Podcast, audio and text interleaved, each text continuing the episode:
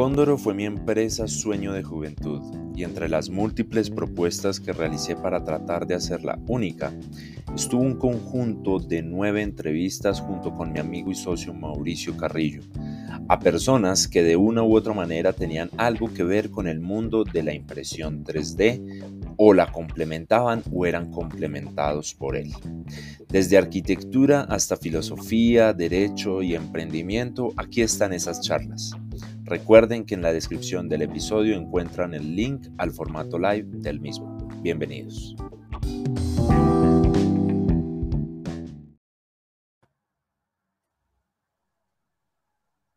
Hola, buenas noches a todos. ¿Cómo están Camilo, Mauricio? Buenas noches. Buenas noches. ¿Qué tal todo? ¿Cómo, están? ¿Todo bien? Muy bien, muy bien. Bueno, Gracias por acompañarnos hoy, gracias a los que nos están viendo. Recuerden eh, compartir el, evento. Eh, recuerden que pueden hacer sus preguntas por el chat. Hoy vamos a hablar acerca de el emprendimiento en impresión 3D desde dos puntos de vista. Desde el punto de vista de, de Cóndoro y nuestro recorrido como, como pequeña, bueno, como microempresa en estos años y el punto de vista de Camilo Salamanca, con quien nos conocemos ya hace bastante tiempo, creo que desde que Cóndor nació en la primera convocatoria de emprendimiento de la serie Arboleda, en, el SUE, que en el 2014, no recuerdo si estaba de jurado o si estaba de participante. Sí, no, en, ese momento eh, creo que estaba como mentor de algún equipo. Sí, estaba de mentor. No, específicamente de Cóndoro, pero sí, si nos alcanzamos a conocer por nosotros, nosotros, llegamos allá con, con, nuestra primera impresora y a contar todo el cuento de que el servicio de impresión y todo el mundo que, que es eso, que no sé, bueno. Y después nos volvimos a encontrar en la Fundación Materialización 3D, eh, también como asesor, nosotros en Alianza. Luego nos encontramos en apps, en crecimiento y consolidación y hoy nos encontramos otra vez. Qué bueno, digamos que es una, una, ya casi seis años, ¿sí? Cómo pasa el tiempo, pero digamos que es muy grato poder quedar uno con personas con las cuales ha compartido diferentes momentos e instancias en su emprendimiento, ¿sí? Desde su nacimiento, porque así los conocí. Prácticamente, desde que nacimos.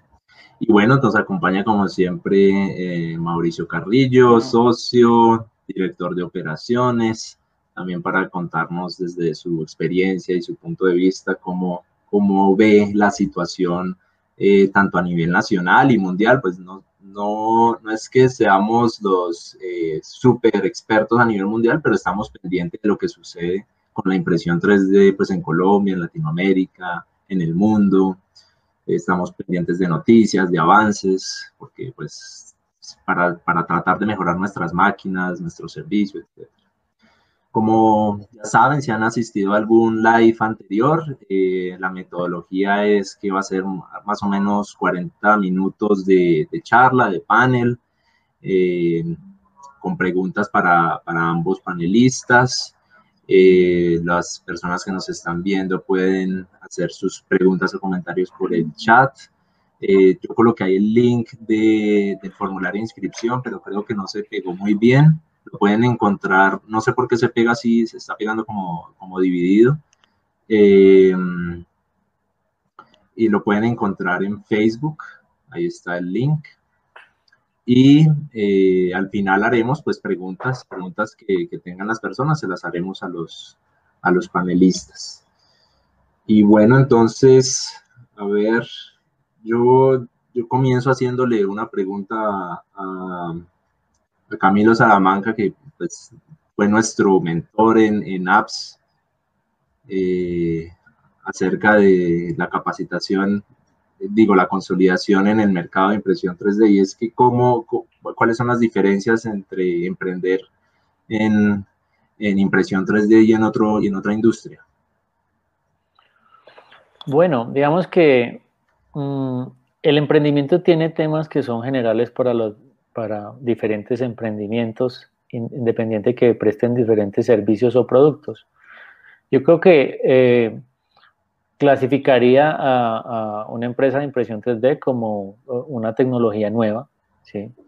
ya que no es eh, muy conocida, inclusive que estamos hablando que hace seis años estábamos con el tema de la llegada de las impresoras 3D a Colombia y estábamos un grupo de makers eh, trabajando en, en, pro de poder dar a conocer esta tecnología. ¿sí? Sigue siendo nueva, creía para alguna parte del mercado.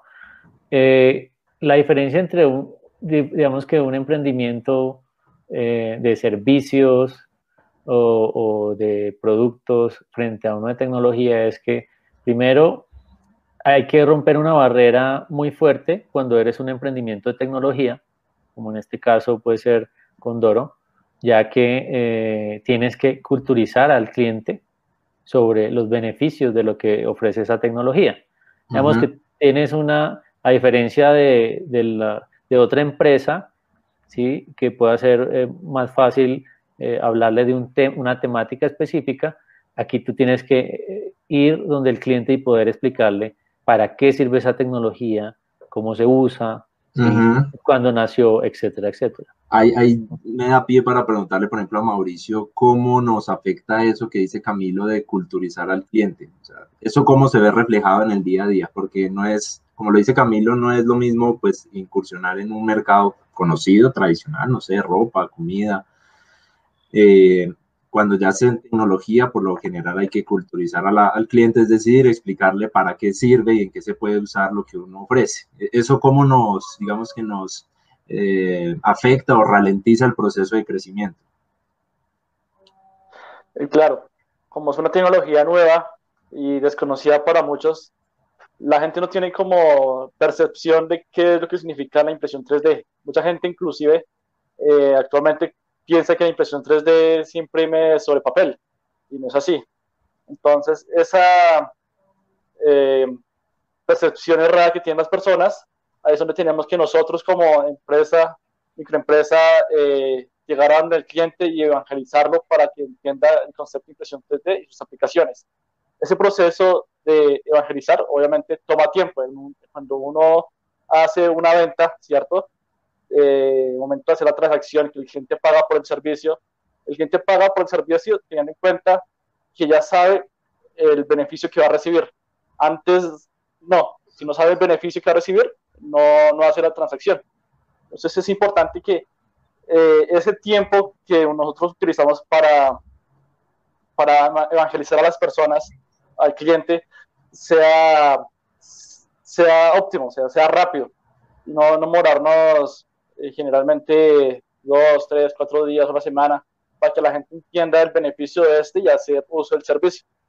Entonces, siempre eso evangelizar a las personas, culturizar, como decía Camilo, eh, implica un tiempo en la preventa para poder eh, demostrar lo que significa la impresión 3D y el beneficio que le va, que va a adquirir la persona. Exacto, o sea que en conclusión pues, lo que implica es mayor tiempo por parte de nosotros para poder cerrar una venta o un negocio. Y bueno, aquí voy a saltar. Y, para complementar, digamos que ese tiempo se ve reflejado en, en dinero, porque tienes que eh, invertir en mayor comunicación, contenido, ¿sí? alinear la perspectiva que tiene ese cliente. Ah, yo pensé que se puede hacer esto. No, solo se puede hacer esto. O se puede hacer otras cosas que no sabía que se podían hacer. Entonces, digamos que eso implica un costo eh, indirecto que se tiene que tener en cuenta. Claro, la, la atención al público también sea por los medios digitales o por forma personal. Correcto. Implica tiempo, costo y dinero. Y bueno, yo aquí saltando entre las preguntas que tenemos de, de, parrilla, hay una con la que nosotros hemos eh, hecho hipótesis durante mucho tiempo y todavía no, no tenemos la respuesta. También los, los que nos están viendo hoy a través de YouTube, que es una, hoy por primera vez, pues estamos transmitiendo por YouTube y no por Facebook. Hicimos hacer la prueba. Eh, las dos, los dos live anteriores fueron a través de Facebook. Posiblemente hagamos uno en LinkedIn. Eh, ya tenemos el permiso para hacerlo. Había que solicitar una especie de, permiso. Y bueno, eh, la pregunta es, ¿por qué creen que grandes jugadores de la industria tecnológica como que no se meten así de lleno en, el servicio de impresión 3D. O sea, Amazon fácilmente puede montar una bodega inmensa de, llena de impresoras y, borrar a, todos los pequeños jugadores, pero no lo hace.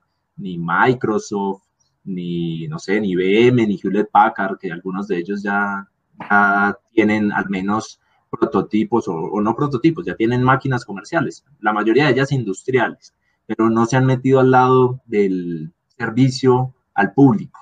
¿Por qué será eso?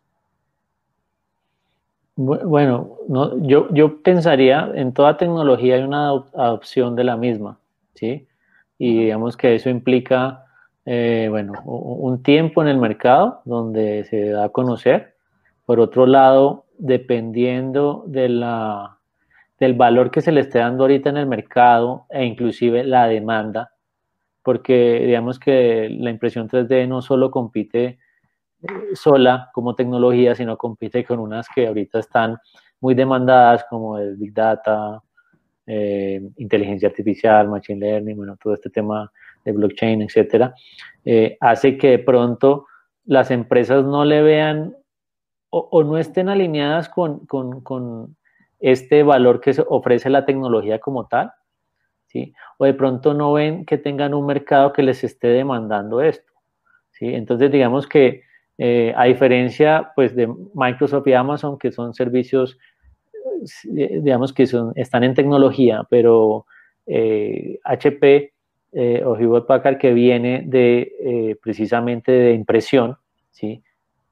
tiene una, una, una, mayor relación o cercanía, independiente que sea una impresión en papel, y, y ya estamos hablando de una manufactura aditiva, que de pronto eh, vea él como un potencial de escalamiento sus servicios de impresión. ¿sí? O sea, está más cercano de pronto con el público al que va dirigido, con los procesos que ha venido haciendo a lo largo de los años. Yo pensaría que también depende mucho de, de, tu core de negocio, ¿sí? Y, digamos que también de ese market fit, de qué tanto se populariza la, la, la impresión 3D y qué tanta demanda deben tener eh, frente, frente a sus mercados, porque pues, sus segmentos son diferentes.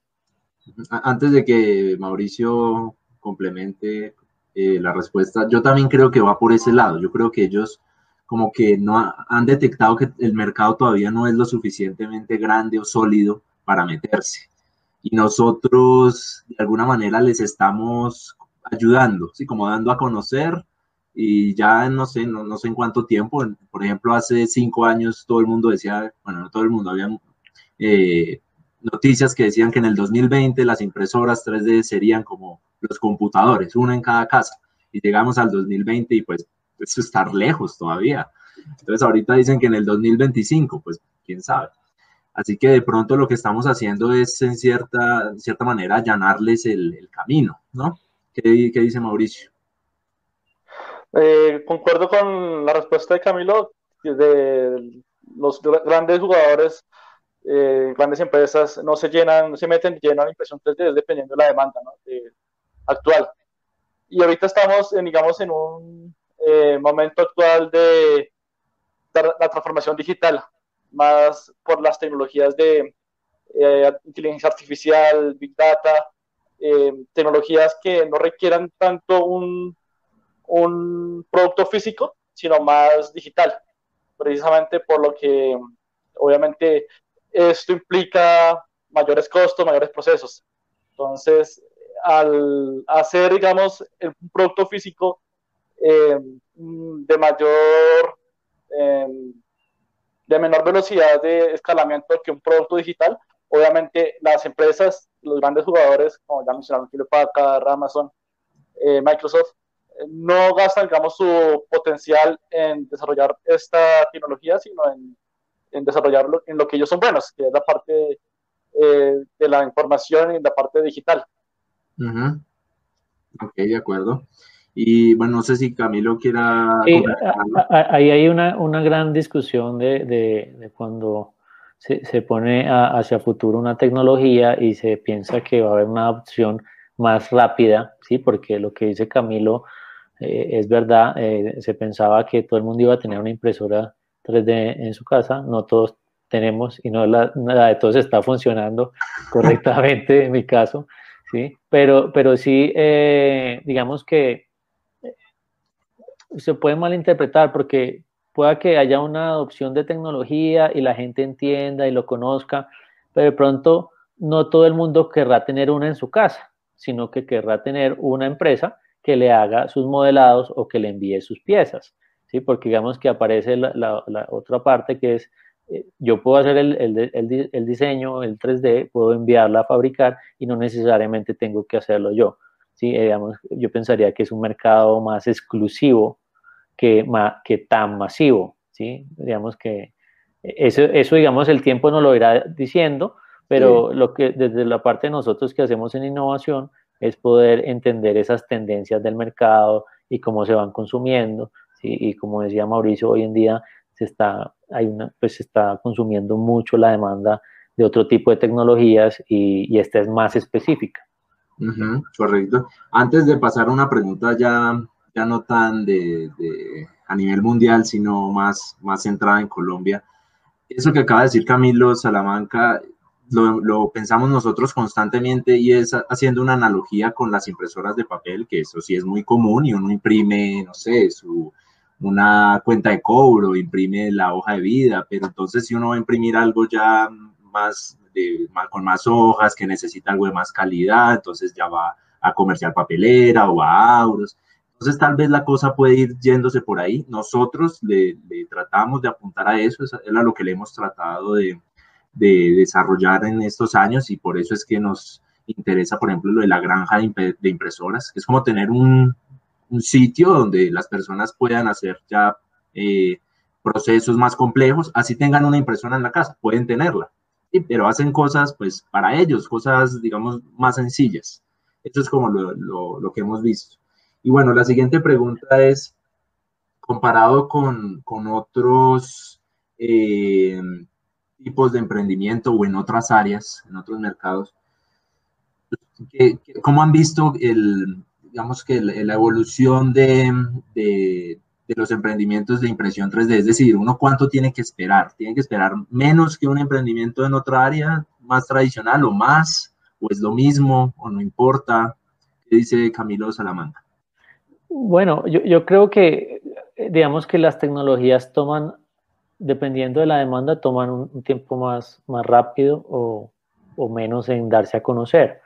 ¿sí? Eh, pues un ejemplo que yo, que parece chistoso en su momento, eh, y, me salgo un poco del tema, cuando estudié diseño industrial, las empresas no sabían para qué servía un diseñador industrial. Les estoy hablando de hace unos 15 años o un poquito más. Y eh, las empresas no sabían para qué servía eh, tener un diseñador industrial. Hoy en día ya muchas empresas lo tienen, ¿sí? Eh, afortunadamente, y, hemos podido escalar. En el tema de, de, impresión 3D, yo pensaría que, claro, como ese tiempo es una incertidumbre, ahí digamos que tendríamos que eh, esperar a que las empresas inviertan más en este tipo de soluciones, ¿sí?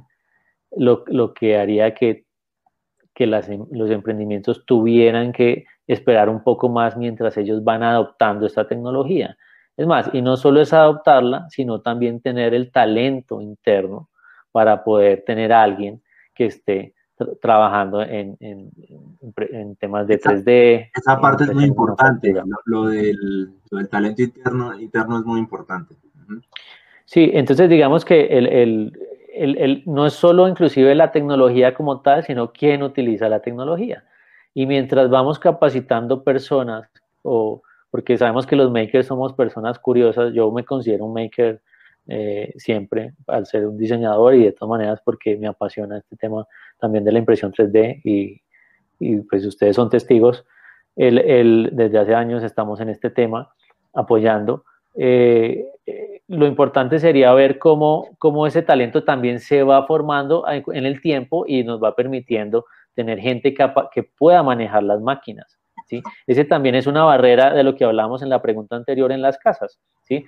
No es plug and play, es que tienes que aprender un poquito más para poder saber cómo imprimir. Entonces, digamos que ahí hay dos variables que también se unen, es la persona que utiliza la máquina y, la, y la persona que, y la máquina como tal. Entonces, digamos que yo pensaría que es un emprendimiento que tiene que esperar un buen tiempo y ser paciente, eh, por lo menos para ver cómo va respondiendo el mercado. Yo también estoy de acuerdo en que es necesario esperar más de lo más de lo que siempre dicen que son cinco años. Bueno, yo creo que es un poquito más. Mauricio, ¿qué opina? Sí, no, de acuerdo. Eh, si lo vemos desde el punto de vista de negocio, ¿cierto? O sea, un negocio, cualquiera que sea, tiene que estar representado en la rentabilidad. Sin embargo, en esto, la impresión 3D, ese tema como tal, el, para poder hacer que el, digamos, la rentabilidad sea mayor con el paso del tiempo, implica lo que decía Camilo, tener talento humano capacitado para poder manipular las impresoras, ¿cierto? Tener tanto manipular las impresoras, o sea, nos referimos al hardware, eh, como la parte digital, que no solamente es la poner eh, play en la impresora y ya imprime la pieza, no, hay un proceso eh, pre anterior a la impresión, que es la parte de diseño, por ejemplo. Entonces también hay que tener en cuenta la parte de diseño 3D y procesar la pieza antes de la impresión. Entonces también está el componente del software, entonces, saber procesar la pieza como tal para que al final la impresora imprima la pieza con las características que yo quiero que quede la pieza, ¿cierto? Porque al, al, final lo que, el cliente, lo que el cliente requiere es el producto final, que es la impresión. Entonces, cualquiera de los procesos anteriores a eso, tanto hardware como software, está mal ejecutado, eh, al final va a haber un descontento por parte del cliente. ¿cierto? Y al final la rentabilidad eh, si es muy eh, si es muy constante ese mal servicio de, o manipulación de las impresoras al cliente, así mismo va a ser el menor la rentabilidad. Entonces es importante que en el momento de empezar un emprendimiento de impresión 3D como tal, se tengan en cuenta lo que implica, que es la parte del conocimiento técnico, como tener, digamos, el, el dinero o los equipos para poder tener la impresora 3D. De acuerdo. Y bueno, y, tal vez una pregunta muy común que se pueden hacer las personas que están pensando en, empezar un, un, emprendimiento de cualquier área, no tiene que ser de impresión 3D, pero si nos centramos en impresión 3D, que eh, se preguntan cómo es mejor empezar, como persona natural o de una vez meterse como persona, como persona jurídica. Camilo Salamanca, ¿qué, qué opina? Pues yo, a mí me llaman muchos emprendedores a, decirme si, hace poco me llamó una en, pandemia, o, eh, una asesorada que iba por su segundo emprendimiento, y me dice que ella, que, que, ella qué hacía, que qué le recomendaba, que si se, ya se registraba o no se registraba. Yo le dije, mira, estamos precisamente en este momento, eh, hace unos dos meses atrás le dije, como van las cosas, lo más probable es que el gobierno saque una, una, una, una ley para crear empresa. Entonces le dije, tómatelo con paciencia, valida el mercado, que es lo que le digo a muchas personas o emprendedores, ¿sí? valide su mercado, empiece unas ventas. Si usted de pronto ya tiene un cliente grande y, y digamos que es un negocio muy interesante, pues vea la posibilidad de registrarse. ¿sí? Pero para empezar, hay que empezar, como dice la teoría, muy lean, ¿sí? Efectivamente, no he llamado a la emprendedora, pero tengo que llamarla en estos días a decirle, ¿se acuerda que le dije que no debería registrarse temprano porque iban a sacar unos beneficios? Efectivamente, así. Sí, no, concuerdo con Camilo. Primero, antes de, de, hacer un, digamos, un registro en Cámara de Comercio, hay que primero testear el, el mercado. Eh, como dice Camilo, validarlo saber, tener la certeza de que lo que yo ofrezco, el servicio que yo ofrezco, el producto que yo ofrezco, tiene demanda.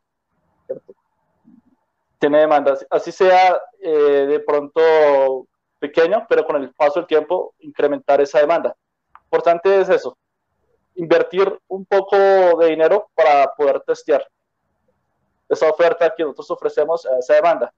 Y a partir de esos resultados, eh, tenemos, se debe analizar si es prudente empezar como persona jurídica o persona natural, porque también depende, no muy, depende de muchas situaciones, por ejemplo, la, la, la pandemia, es una situación que, como decía Camilo, es una, una, situación que compromete el funcionamiento de cualquier emprendimiento, de cualquier empresa.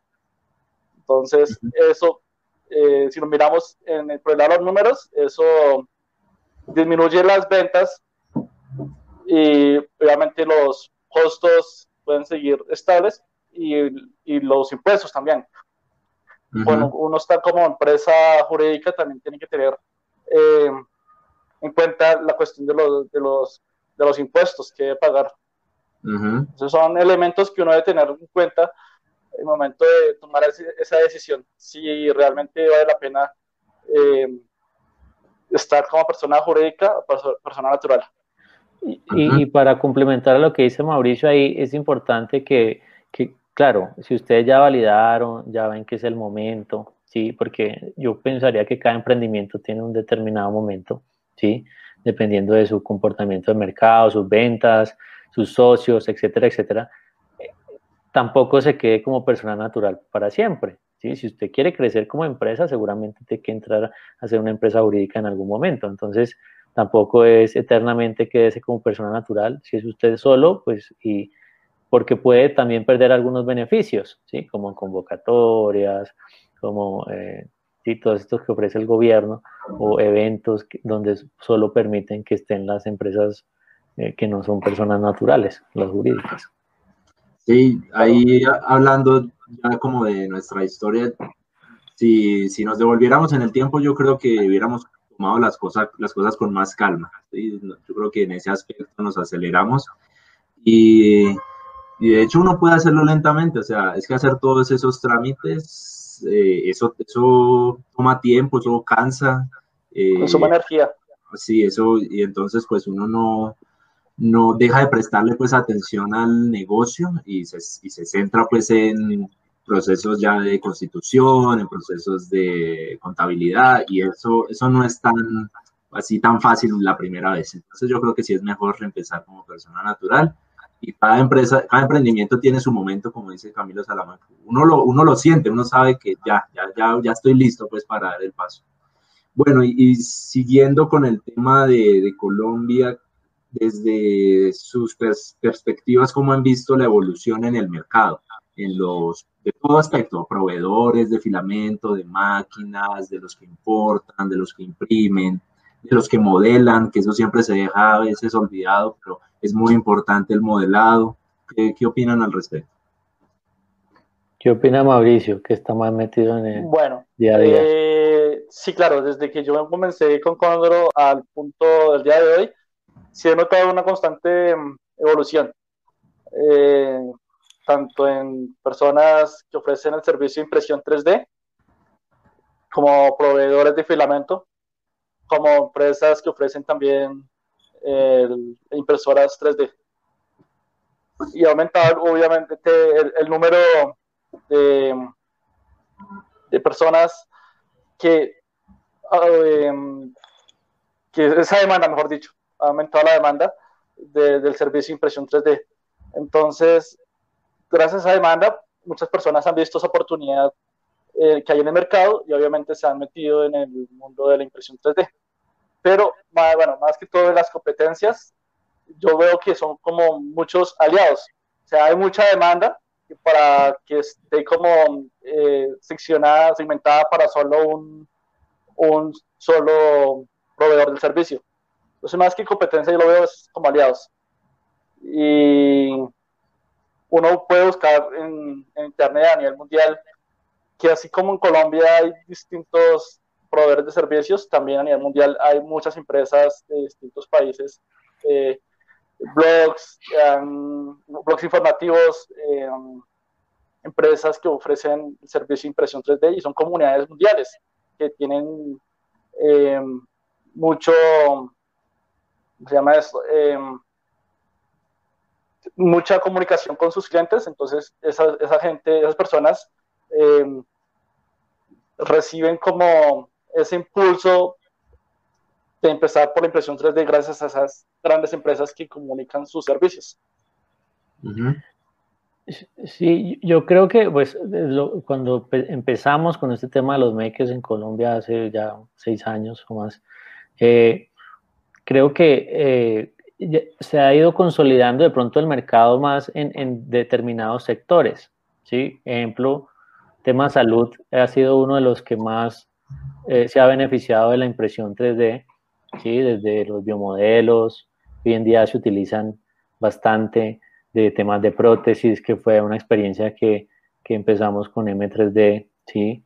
Eh, porque digamos que ahí nació y, qué bueno que, que, muchos hayan replicado ese modelo eh, de forma de transferencia libre, como siempre lo pensamos, ¿sí? que ayudaba a que se diera a conocer más y que fuera partícipe en comunidades a nivel regionales o a nivel nacional, inclusive a nivel de Latinoamérica.